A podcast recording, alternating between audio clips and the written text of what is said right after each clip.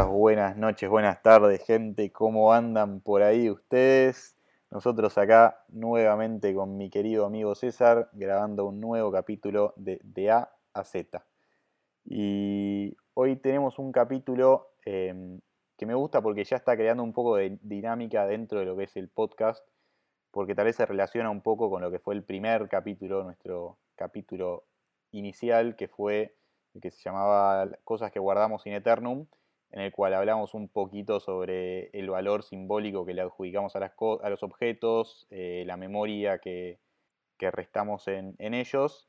Em, y tal vez acá, si no lo escucharon, perdón, si no lo escucharon, vayan a escucharlo. y acá entonces tal vez nos fuimos un poquito al extremo opuesto, pensando más por el lado de la filosofía minimalista, de tratar de no adjudicar tanto valor en los objetos, sino más tal vez centrarse en uno mismo y, no sé si vivir exactamente con lo mínimo e indispensable, pero tratar de, no sufrir tanto del materialismo que hay hoy en día, de llenarnos de, objetos e ir por un, por un lado más centrado en, no sé, bueno, no sé exactamente hacia dónde, pero, pero veremos cómo cada uno piensa del minimalismo, ¿no? Eh, y como siempre, dejo para que nuestro querido amigo César arranque con, su disparador. Dale.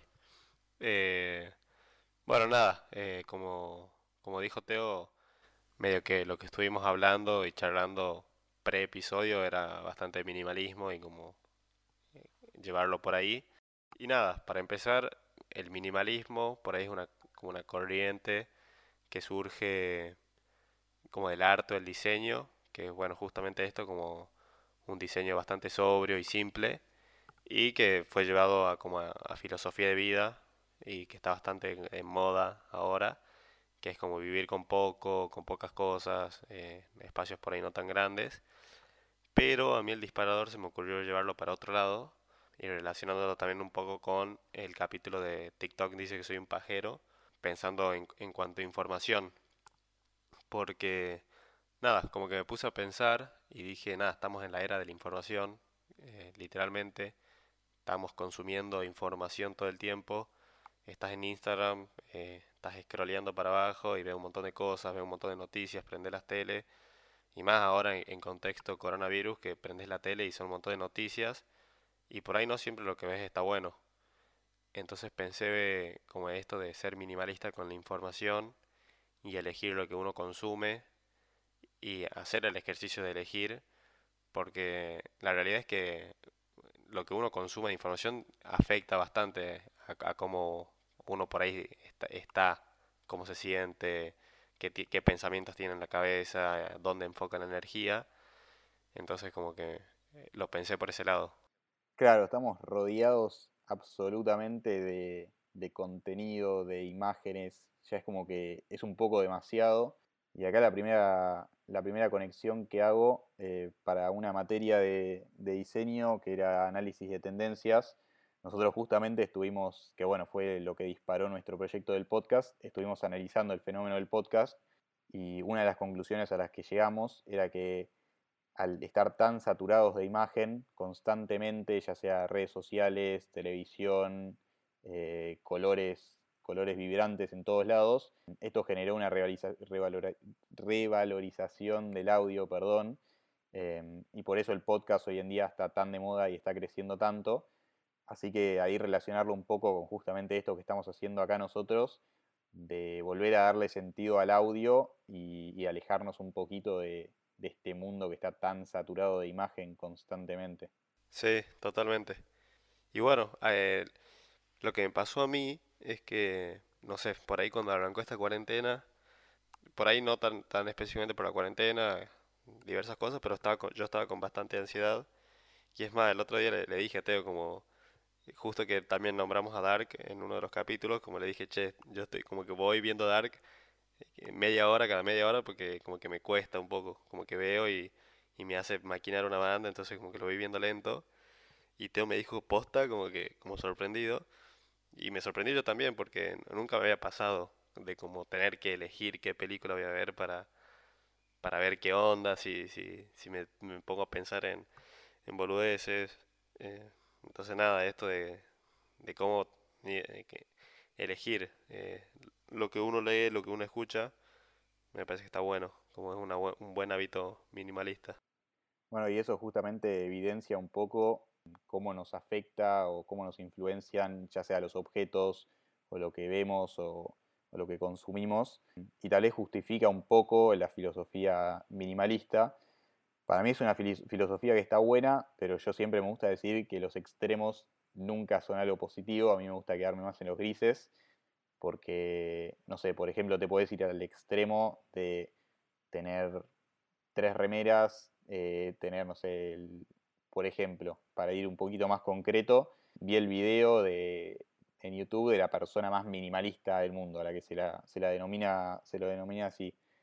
Y ves su departamento y te querés recorte a pegar un tiro.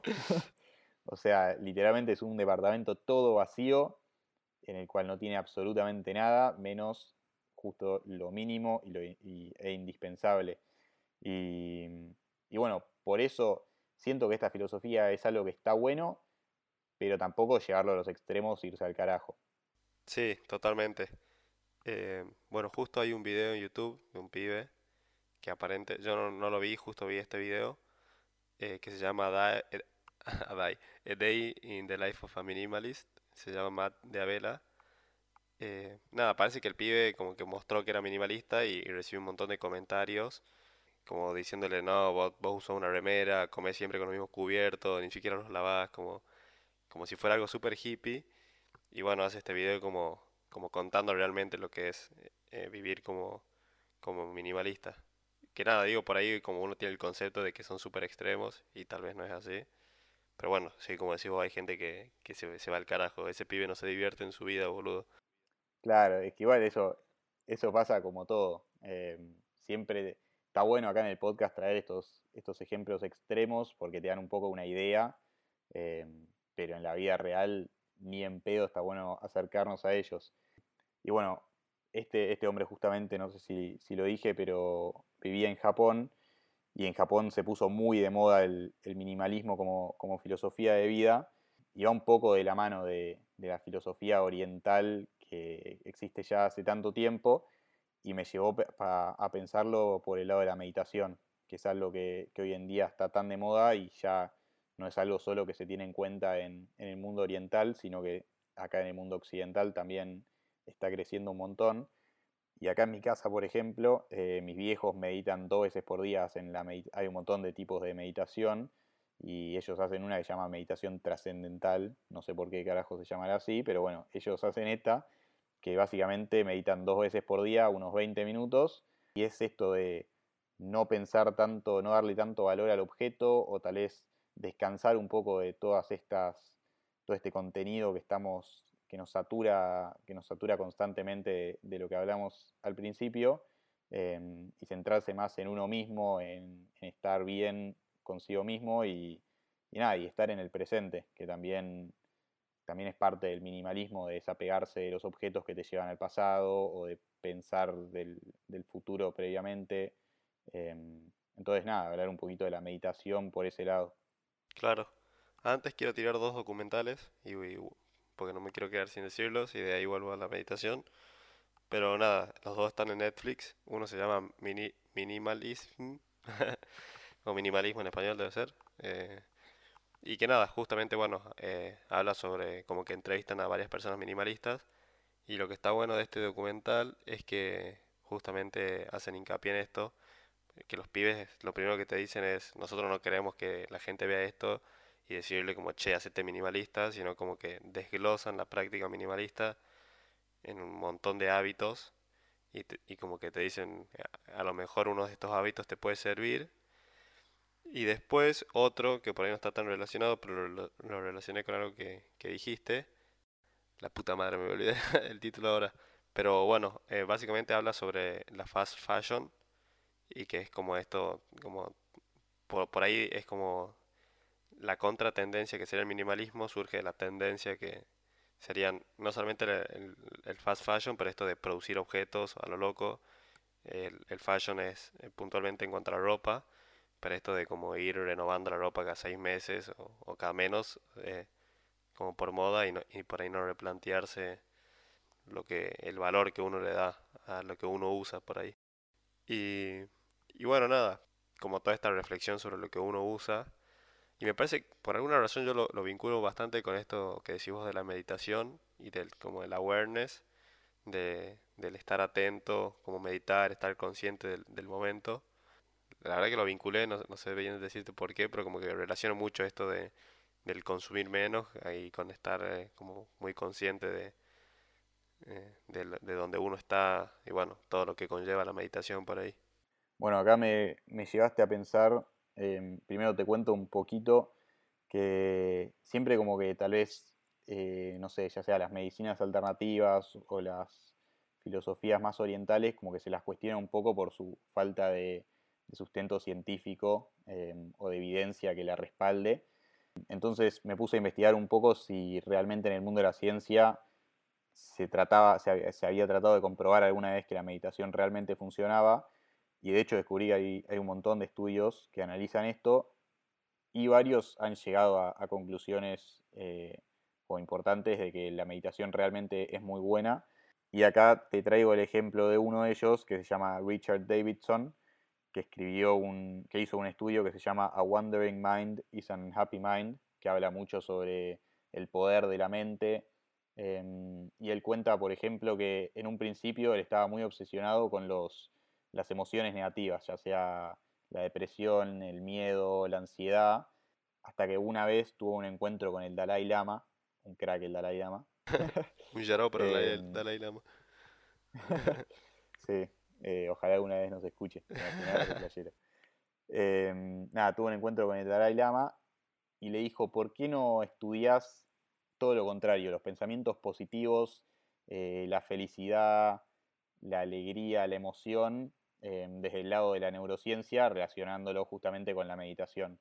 Entonces, este, este eh, científico se puso a investigar la meditación por ese lado, por sus beneficios. Eh, y bueno, y terminó como en su conclusión, tal vez enlistaba cuatro capacidades mentales que eran como muy, muy importantes para, para, el bienestar. Y una de ellas era el awareness, o sea, ser conscientes de uno mismo. Y dentro de esto me gustó un concepto que él hablaba, que era el meta-awareness. Aclaración, Teo es fan de la palabra meta. Tipo, si Teo se podría llamar metateo, se llamaría metateo. Sí, todo lo que es meta es como, o sea, algo re copado, re de nerd, boludo, pero, pero está bueno. bueno, y el meta awareness es justamente ser consciente de lo que nuestra mente está haciendo en el momento. Eh, o sea, no solo ser consciente de uno mismo, sino que ser consciente de la mente en el momento. Y daba el ejemplo, viste, cuando estás leyendo un libro tal vez y te acabas de leer dos páginas y de la nada decís, boludo, ¿qué carajo acabo de leer? No tengo ni puta idea. No, no, no afirmo ni miento que, que me pasa con los textos de Laura Novik. sí, no, no se hagan los boludos, a todos nos ha pasado. O si no, también otro, otro ejemplo, viste, cuando subís la escalera, llegás al cuarto y decís, uy, ¿qué, hay, qué vine a buscar, boludo? Como que habías ido a buscar algo y te recolgaste. Eh, sí. Así que nada, me, me, pareció algo recopado esto de, de, estar, de ser conscientes no solo de uno mismo, sino de lo, en lo que está tu mente. Y bueno, y esto es algo que cuando estás meditando eh, se dice que tenés que hacer, que primero es concentrarte conscientemente en tu respiración y tratar de no, no dejarte llevar por otros pensamientos, pero bueno, si vienen otros pensamientos, podés por un rato tal vez irte para otro lado, pero después siempre estar, siempre tratar de estar consciente y volver a la respiración. Claro, eh, me parece tremendo esto de el concepto que dijiste del, del meta awareness, porque es, buen, es buenísimo. Justo yo también, eh, un día que estaba bastante enroscado, hablé con mi papá y mi papá, me acuerdo que estábamos, estábamos en Buenos Aires y habíamos ido al Tigre y estábamos volviendo en, en el tren Mitre y me mostró el video de un pibe que ya le pedí a mi papá y lo ponemos en las referencias porque es un capo, es un hindú y bueno, hablaba sobre todo esto y, y, habla mucho sobre cómo la mente, como que mucho de lo que hacemos en la mente son como películas o proyectar cosas y muchas veces de ahí surgen los miedos. Eh, entonces justo con esto que decís de los pensamientos negativos y los, pensamientos positivos, lo que te decía este pibe es, eh, cuando, seas consciente de que lo que estás proyectando en tu cabeza es una película, porque es algo que, que estás pensando que va a pasar, no, no tienes ninguna certeza de que vaya a pasar, como cambié el chip y, y empecé a pensar en una buena película. Como decirte, ya que estoy viendo una película, mírate una buena. Nada, eh, me acuerdo cuando me contó eso y me, me cambió un poco la cabeza porque, nada, cuando te das cuenta de que lo que estás pensando son cosas como bastante ficción, ficciosas, ficcionarias, no sé cómo, qué, cómo es la palabra, Ficticias. ficticias, eh, nada, te das cuenta que como que puedes tener un poco el control también en- en- sobre lo que pensás. Claro, bueno, justamente el minimalismo es mucho estar en el presente, em, tal vez no apegarse a, a objetos del pasado, sino que vivir constantemente en el presente. Y al estar también en el presente, podés tal vez controlar un poco más en qué están tus pensamientos, no preocuparte por lo que va a pasar después o lo que pasó antes. Y se relaciona, se relaciona bastante con esto. Eh, y bueno, y con esto de no apegarnos tanto a los objetos y no, no mantenerlos in eternum, como lo que, lo que contábamos en el, en el primer capítulo, Sí, eh, está como el extremo opuesto de la quema de cosas. O sea, quemar algo como el símbolo de cerrar una etapa o, no sé, terminar con algo, ya sea negativo o tal vez puede ser con algo, con algo lindo que te pasó, pero bueno, querés cerrar esa etapa y darla por terminada. Y acá te traigo una anécdota de cuando era pendejo, que todos los fines de año con mis amigos de, de la primaria, en mi casa organizábamos la quema de carpetas. eh, que nada, veníamos, era, no sé, teníamos 12 años y cada uno traía sus cuadernos, sus carpetas, sus apuntes, todo. Y hacíamos una fogata enorme en la parrilla. Después terminamos haciendo un asado, obviamente. Pero nada, era este evento hermoso, tal vez no tan pedagógico. Em, pero bueno, si no, hay un millón de personas que las carpetas las guardás, las apoyás ahí en el, eh, en el escritorio juntando polvo y nunca más las volvés a tocar. Así que nada, está bueno eso de, quemar las cosas. eh, es más como un ritual tal vez, pero, no sé, lo relacioné por ese lado también. sí. Bueno, es que es justo lo que decís de, la- de las carpetas que uno la guarda. Me, di cuenta que más con las carpetas uno dice, bueno, la, voy a guardar para, para ver qué escribía cuando era pendejo. Y nada, te la estás guardando para después verla en algún momento y como que por ahí no vale tanto la pena. Por ahí lo que está bueno es ser selectivo con lo que uno va guardando y no guardar todo y decir, porque, no sé, capaz de, después directamente ni terminas viendo eh, todo lo que, todo lo que guardaste. Claro, eso es lo que yo digo, de nunca ser extremo. Y por eso te digo, no tirar absolutamente todo, pero tampoco guardar absolutamente todo. ¿Viste esa gente que le gusta coleccionar, o que, no sé si coleccionar, pero no le gusta tirar las cosas y entras a su cuarto un millón de cosas? Em, y para mí eso obviamente tampoco está bueno, pero tampoco irse al carajo. Por ejemplo, acá en mi casa me di cuenta pensando este tema que tenemos varias colecciones. Mi viejo colecciona tazas japonesas, mi vieja colecciona piedras con forma de corazón, yo colecciono los, los muñequitos del chocolate Jack, bueno que estaban. El día que, el día que dejaron de, de importar los chocolatines Jack casi que me mato, boludo. Después, después les mando una fotito ahí de, de mi colección, mi hermosa colección. Eh, así que nada, como que está bueno el, el tema de guardar ciertas cosas, pero esto que vos decís de ser selectivo y no, no hacer un rejunte de absolutamente todo. Sí, bueno, eh, con lo que decías de la, de la quema de cosas, me puse a, como a, a ver un poco qué onda, como qué se decía por ahí, no, no, no prácticas como tal, pero qué se decía sobre la quema de cosas. Punto uno, cuando uno pone esto en, Google, como pones quemar cosas, lo primero que sale es cómo quemar cosas para olvidar a tu ex y está relacionado a, a olvidar a tu ex y nada, mucha gente aparentemente obsesionada con, con olvidar a su ex. Eh, pero bueno, vi que como que un punto que se repetía bastante en, en- como en blogs que vi hablando sobre la práctica de quemar cosas del pasado, era la idea de, de olvidar el pasado. Y a mí no, como que no me gustaba nada, no, no me gusta el hecho de, de como querer eliminar cosas que pasaron en tu vida. Una frase súper mega trillada, que no sé por qué la estoy diciendo porque voy a decir frases trilladas, pero esto de que uno, por todo lo que uno pasó, es lo que uno es hoy en día. Pero nada, eh, más, más que eso, eh, lo que, lo que me gusta es el, el poder eh, como renovar las energías malas y convertirlas en buenas, en buenas, digamos, como utilizar lo malo para, para ser mejor por ahí. Y vi, vi que en el jardín japonés, eh, que le dije jardín chino, el capítulo pasado, eh, se hace una vez al año esto de quemar cosas, pero bueno, justamente el, objetivo que, que tienen es convertir malas energías del pasado en, en buenas energías del futuro y ser como resilientes, pero no esto de como eliminar etapas o, o eliminar momentos vividos. Claro, sí, yo también lo pienso, no tanto por el lado de borrar, sino más como de marcar un, un punto de quiebre y recordarlo más como un, como un momento simbólico o, o más de ritual.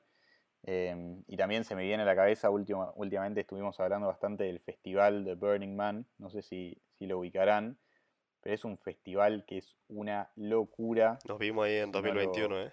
Sí, no, te imaginas, con, con César es nuestro nuevo, nuestro nuevo objetivo estar ahí en, en el Burning Man. Es un festival, si no lo, si no lo ubican, vayan a, a verse algún videito en YouTube. Es una cosa de locos. Se hace en el medio del desierto.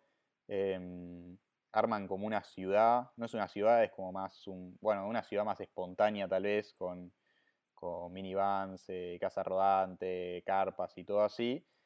Y es mucho más por el lado de instalaciones, performance, eh, como cosas muy artísticas. Bueno, y al final de, es un festival que dura siete días, y al final de los siete días siempre hay como una escultura eh, enorme en el medio que se termina quemando y es como marca el cierre del festival. Así que nada, ahí también es otro, otro ejemplo de la quema como, como símbolo de cierre o, o de desahogo, ya sea, no sé, cada uno además lo puede, lo puede interpretar, interpretar a su, a su manera. Como me recostó esa frase, boludo. Sí. Nada, algo por ahí nada que ver, pero que a mí me hizo reír mucho. Y estoy seguro que ustedes, que yo vi los videos y, y con ustedes dijimos, no, ahí debe haber una droga que te... Nada, tan loco. Porque ve gente que, no sé, que, que está en cualquiera. Pero Sí, no, hay, hay cada uno ahí, están todos recontra mega locos. Pero bueno, debe ser, debe ser interesante, boludo. sí, a- eh, aparte porque hace mucho énfasis en el... eh, No, no hay plata, por ejemplo, adentro. Lo que uno hace es como el trueque y, y tratan de eliminar la idea de, de dinero de tu vida por un, por un tiempo para, no sé, como que lo que dicen es que la gente está mucho más feliz porque no tiene la presión de esto de, de tener que pagar cosas.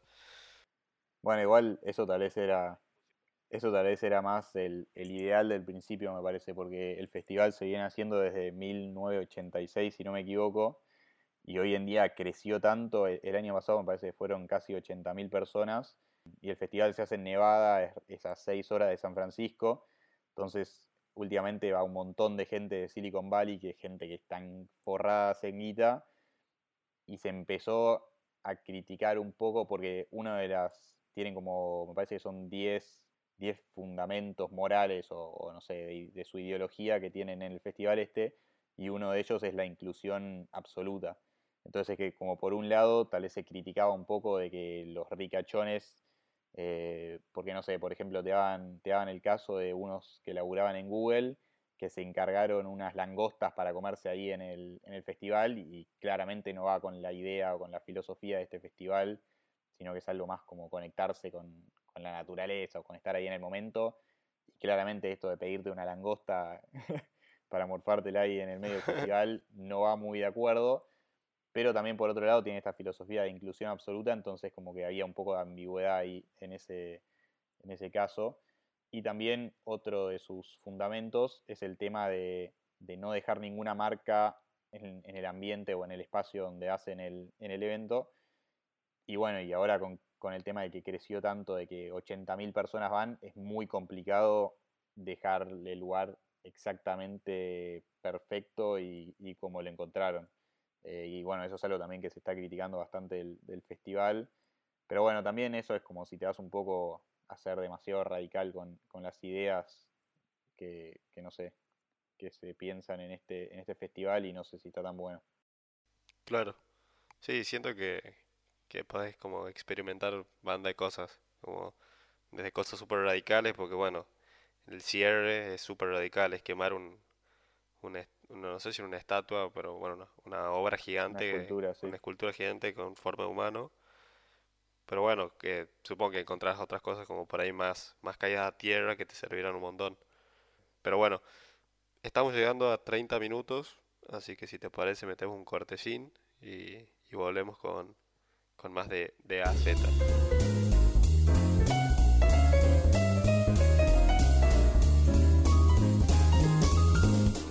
Bueno, bueno, acá estamos después de un breve corte eh, para refrescar ideas. Brevísimo, brevísimo corte como siempre. Nada, se me ocurrió ir por ahí para tiro como una experiencia personal y seguimos. Pero nada, esto de que estuvimos hablando del minimalismo, a mí me pasó que, eh, bueno, todos eh, vieron que como que de la cuarentena y, medio que la pandemia argentina llegó medio sorpresa. Y bueno, a mí me pasó que soy de Tucumán, entonces me tuve que venir de Buenos Aires.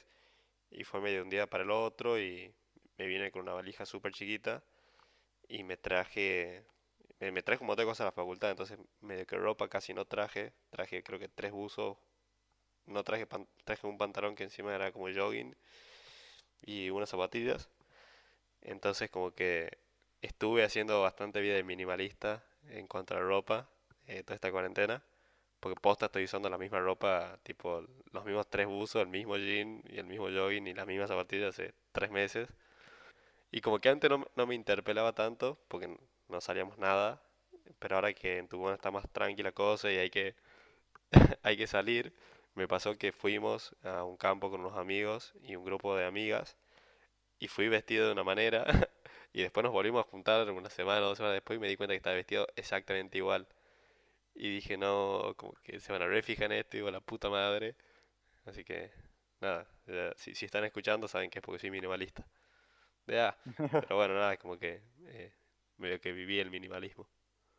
Bueno, sí, sabes que yo pensando, pensando el capítulo este me di cuenta, no que soy minimalista, porque no, ni, ni no estoy ni cerca de eso, pero que me he visto mi ropa, porque me di cuenta de esto mirando el video de este, del, japonés minimalista extremo, y en un momento te mostraron su armario y tenía cinco remeras blancas, eh, o sea, eran todas iguales, y me di cuenta que yo, mi ropa, por ejemplo, es bastante minimalista en cuanto a que siempre uso remeras lisas, o no me gusta mucho tal vez la ropa medio flayera. claro. Así que nada, no sé, tuve esa, como ese mini flash de reflexión que nunca, o sea, nunca lo pensé conscientemente igual, pero, pero me di cuenta que me he visto bastante sobriamente. Sí, eh, justo con mi mamá hablábamos de eso. Eh, le comenté de, lo que íbamos a hablar y le, como que, nada, a mi mamá le encanta vestirse de, manera distinta todos los días, le encanta la ropa, a mí también.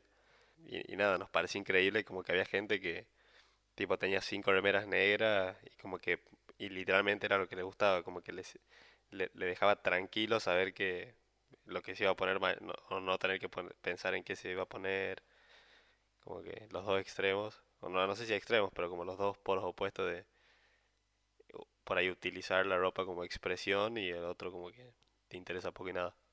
Y bueno, debe ser una vida, debe ser una vida mucho más simple, boludo. No tenés que despertarte de la mañana y ponerte a elegir la ropa, ¿sabes qué? Claro, sí, como que enfocar las energías en, en otros lados. Y, pero nada, yo igual, después de, haber vivido estos tres meses usando eh, la misma ropa, me, me, di cuenta que no es para mí. A mí, a mí. me gusta vestirme distinto, tipo, por ahí innovar, no sé si innovar, pero me gusta no usar todo el tiempo lo mismo. Bueno, y, y con esto que decís, que también tiene relación con la cuarentena, me hace pensar un poco en los espacios. Eh, ya sea la casa que tiene uno que muchas veces tal vez te das cuenta que hay un montón de espacio, no sé si desaprovechado, pero que, que si sos un poco más eh, reflexivo decís, es al, pedo, es al tener ese comedor que usas una vez cada tanto, o, no sé, pensarlo más por ese lado. Em, y me lleva, o sea, acá tal vez hizo una relación un poco rara, relaciono el espacio con el silencio Em, y me voy de nuevo al extremo, que lo llevo para el, para el mundo de la música, que bueno, en su momento hubo un movimiento así minimalista en la música, que también se iban al carajo. Siempre me, parece como muy, muy loco estos ejemplos. Eh, tenemos el ejemplo de John Cage, que hizo una, una pieza que se llamaba 433, que era, era una pieza que duraba 4 minutos y 33 segundos y era absolutamente toda de silencio. Y nada, que era un poco extrema, pero, pero bueno, también como que, no sé, por otro lado, eh, también en el mundo del arte tenés el, cuadro de Malevich que hizo al principio de 1900, 1920, me parece, que es un cuadro en el que hay un cuadrado negro en un lienzo blanco. Es literalmente eso. Y yo lo veía hace unos años y decía, boludo, este pie es un vendehumo, no puede ser que esté ahí en el, en el museo este, que su cuadro cueste tanta guita. Pero bueno, si te pones a... Como que tal vez a mí me ayudó esto un poco la carrera de humanidades. No sé si alguna vez conté que además de estudiar diseño también estudié, estoy estudiando humanidades y me ayudó mucho a darme cuenta tal vez el detrás que hay o, o no sé, más como la parte simbólica, ya sea en el arte o, en la música. Em, y es algo interesante para, pensar. Y ahí en, el arte, como que yo siempre digo, en, la vida tal vez no están tan buenos los extremos, pero en el ámbito del arte está bueno aprovechar y, irse a la mierda, porque para eso está tal vez. Sí, es como que vende mucho ser radical. Eh, está bueno ese tema, lo podríamos hablar alguna vez, como esto de que un vende humo, no un vende humo, que me, le pasa a todo el mundo por ahí cuando ve la obra de Duchamp, que vendió el, el bidet, que lo dio vuelta, lo vendió a, no sé, vaya alguna sabe cuántos millones. Y nada, increíble esto de, no sé. está bueno discutirlo por ahí. No cualquiera, no cualquiera. Hoy en día todos decimos es, es un hijo de puta, pero, sí, más, un visionario. Más que un visionario, un vende humo de primera. No, no, no un vende humo, pero un chamullero, ni idea. Poder vender eso a millones de dólares. Se debe estar revolcando en la tumba, boludo. No se escucha a nosotros y se muere. Se muere de nuevo. Y un, capo, un capo Duchamp igual, ¿no? Si toca mi opinión, un capo. Pero bueno, yendo para este lado del arte, encontré el ejemplo. Yo quería buscar la casa más chica del mundo. Eh, por ahí no tenía mucho sentido, porque ni idea cómo me dije eso. Pero encontré, sí encontré la más angosta, que es una casa que se hizo en Varsovia.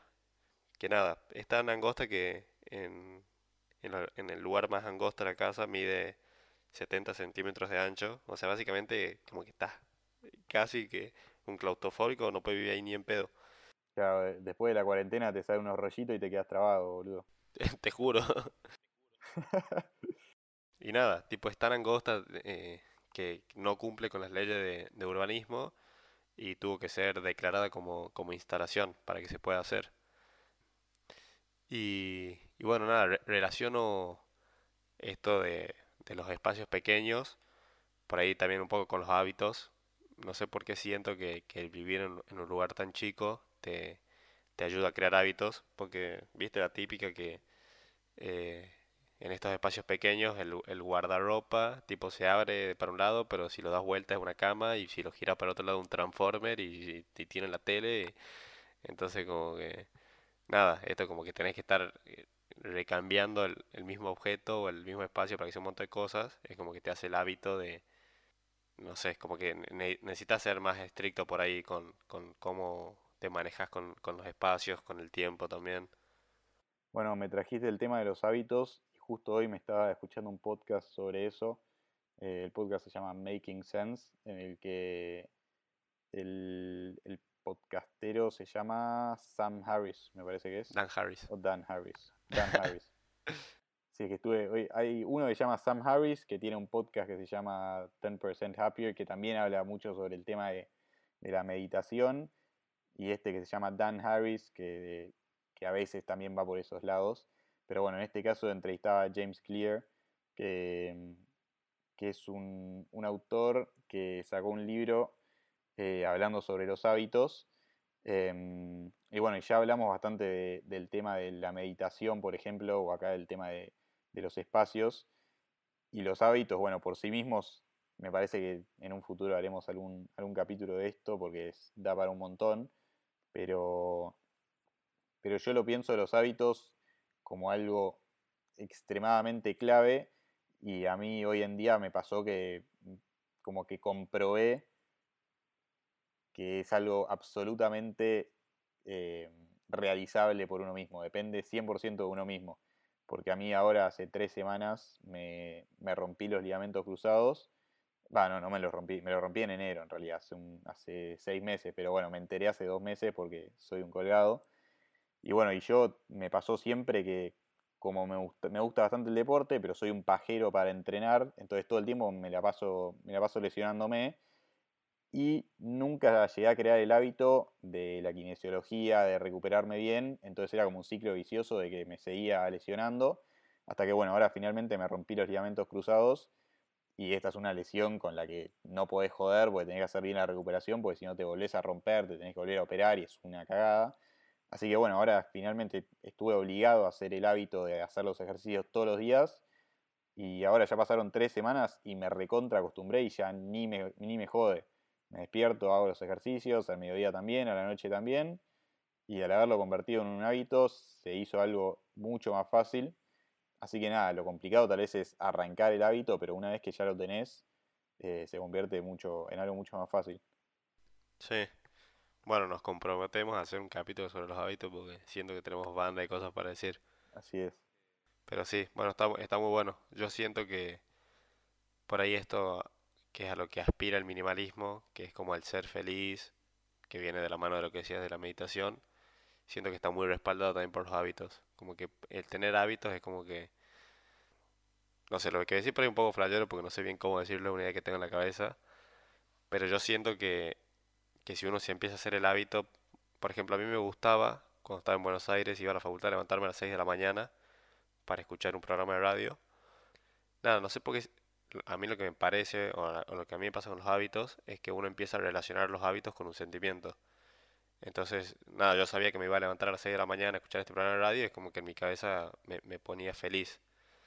Entonces, como que de alguna manera con los hábitos uno es como que, no sé si estandariza la palabra, pero como que le pone un piso. Entonces vos sabés que si, ni idea, como que llegaste un mal día o te enroscaste, de decir, bueno, voy a hacer tal cosa sea cual sea uno de los hábitos que tengas, es como que te ayuda a ponerte en esa energía como más arriba, más feliz. Claro, y, también, em, no sé, volviendo al tema de la meditación, que es algo que, de lo que hablamos tanto en este capítulo, muchas veces somos eh, escépticos acerca de la meditación o, no sé, decimos, tenés que estar re loco para hacer eso, pero la verdad que no cuesta absolutamente nada probarlo alguna vez Em, y bueno, tampoco una vez, porque no sirve de nada hacerlo una vez y ya está, sino probarlo, no sé, darle dos semanas, un mes para ver cómo, cómo funciona, porque la verdad hay un montón de personas que, dicen que les resirve, que están con más energía, lo que sea. Así que es nomás eso, tratar de, crear el hábito. Em, y bueno, el capítulo pasado les contamos de que estábamos con ganas de traer nuevas dinámicas a, al podcast. Se viene, se, viene. se nos ocurrió que una buena dinámica sería tal vez introducir medio unos, unos desafíos personales nuestros, eh, medio a largo plazo, tal vez un par de semanas, un mes. Y bueno, y acá como estuvimos, como estuvimos hablando tanto de los hábitos y la meditación, traemos el primer desafío de DA a Z, que va a ser no sé si vos te sumás, César, este por lo menos es mi desafío. Obvio, obvio. Por un mes voy a tratar. Se, ¿A vos te sumás? Se predica con el ejemplo. Impecable. Bueno, entonces los dos vamos a meditar por un mes a ver qué carajo surge de todo esto. Va a ser jodido, porque yo las veces que traté de meditar lo hice dos días y después lo abandoné. Pero bueno, ahora ya estamos comprometidos, así que no podemos no hacerlo. Sí, eh, Nada, me encanta cómo los capítulos son una montaña rusa. Como que hablamos de, los abuelos, nos cagamos risa anécdota, después vamos a otro capítulo, meditación, como súper... Me, encanta la, amplitud. Eh, pero nada, con lo que dice Teo, eh, bueno, como que estuvimos hablando un poco esto del challenge, yo le conté que mi papá me, me pasó una meditación que se llama 21 días de abundancia. Por, por ahí si alguno escucha y le copa esto de, hacer el ejercicio de meditar por un tiempo eh, y me conoce y si no nos chatea al Instagram y, nada, le tiro esto del, 21 día de abundancia porque por ahí sirve, porque está como marcado eh, por día y eh, por ahí sirve como hábito. Si no, Teo creo que tenía la, idea de hacer mindfulness Pero bueno, nada, que, si- que si les copa, nos, nos hablen y nosotros eh, les tiramos ideas o lo que sea. Claro, sí, también para incluirlos a ustedes. Mira, si les embola de baja y si se copan, súmense, yo qué sé. Vamos a probar, no, no cuesta nada. Eh, así que bueno, me parece cerrando un poco el capítulo con este, con este nuevo desafío que tenemos. Em, y en un mes les contaremos qué salió de, qué salió esto, si sobrevivimos, si duramos cinco días y fue puro humo, o qué pasará. Pero bueno, capítulo interesante. Hablamos un poquito de todo, el minimalismo, la meditación, la quema de cosas. De todo. no, me acabo de acordar una cosa que quería decir, pero Decila, decila, no, Bueno. no, no, sí, se ¿Lo dice. digo? Bueno. Sí, porque si no me iba a quedar. A veces me pasa que termina el podcast y digo, no, qué boludo, cómo no hablé de esto. Pero bueno, por suerte me acordé acá en el cierre y ya está, nos chupan huevo y lo hacemos dos minutos más largo. Que nada, yo ya conté varias veces que soy bastante fanático de Harry Potter eh, y relacioné el minimalismo con Voldemort. Ustedes dirán, ¿por qué carajo habré relacionado esto? ¿Por qué carajo Em, relacionaste con eso? Sí, vos no tenés ni idea. ¿no? No, no. Bueno, es justamente por esto de que Voldemort al final, em, como que se sabe de que divide su alma en siete partes y cada parte la pone sobre uno, la, la deposita en un objeto específico.